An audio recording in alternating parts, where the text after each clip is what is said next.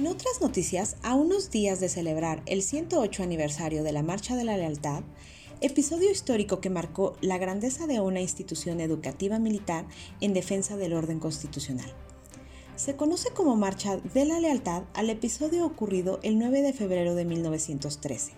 cuando los cadetes del Colegio Militar acompañaron al presidente Francisco I. Madero en columna de honor durante su trayecto con rumbo a Palacio Nacional, el cual había sido tomado en medio de un cuartelazo iniciando en la madrugada del mismo día.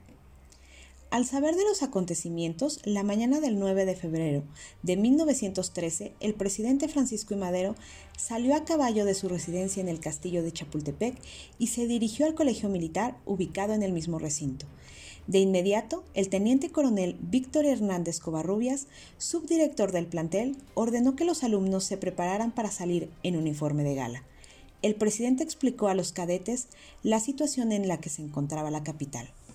Aproximadamente 350 alumnos entre 16 y 28 años de edad aproximadamente partieron esa mañana de Chapultepec para acompañar al presidente como una muestra incontestable de la lealtad del citado plantel en defensa de las instituciones.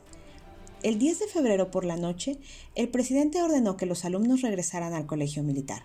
los cuales efectuaron su marcha con todas las normas y precauciones de campaña. Continuaron en acantonamiento de alarma, haciendo todos los servicios tácticos de seguridad, puestos avanzados y patrullas, cubriendo toda la extensión del bosque, su propio alojamiento y el castillo de Chapultepec, que era la residencia presidencial. Además, ya en el colegio todo el personal de jefes y oficiales solicitaron ser colocados en los puestos de combate de mayor peligro para defender a las instituciones, a lo cual la Secretaría de Guerra y Marina respondió que siendo este plantel un centro de instrucción educativo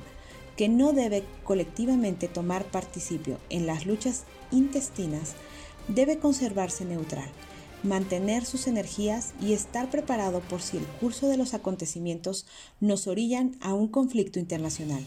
y en el que como mexicanos y soldados de cuna tendrán que mantener la integridad y el decoro de la patria a 108 años de aquel acontecimiento que puso de manifiesto la lealtad del heroico colegio militar, las nuevas generaciones que se forman en este plantel, con tradición de honor, toman de ejemplo a sus antecesores para normar sus propias conductas y con ello actuar siempre en defensa de la legalidad y el orden constitucional.